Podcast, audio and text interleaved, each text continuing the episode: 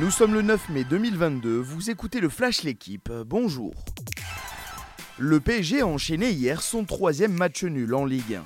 Le champion de France a rapidement mené 2-0 face à 3 grâce à Marquinhos et Neymar, mais l'Estac a arraché le nul au Parc des Princes grâce à Hugo et Tardieu.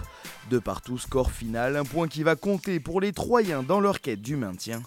Vainqueur 3-0 à Lorient, Marseille reprend lui la deuxième place du classement à Monaco. Battu à Metz 3-2, Lyon voit l'Europe s'éloigner.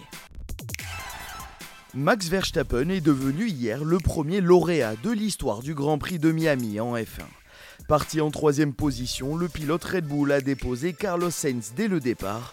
Au 9 tour, le champion du monde en titre a ensuite pris le meilleur sur Charles Leclerc. Le néerlandais décroche en Floride sa troisième victoire de la saison, la deuxième de suite après Imola. Second devant Carlos Sainz, Leclerc compte désormais 19 points d'avance au classement des pilotes sur Verstappen. Il y aura au moins un club français en finale de Champions Cup. Le Racing 92 s'est imposé hier à domicile face à Celle 41-22 en quart de finale. Les Franciliens affronteront dimanche prochain en demi-finale La Rochelle au Stade Bollard. L'autre affiche du dernier carré verra Toulouse se déplacer samedi au Leinster.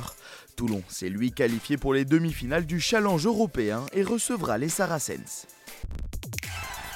Et si le Masters 1000 de Madrid était la confirmation de la naissance d'un nouveau géant du tennis mondial?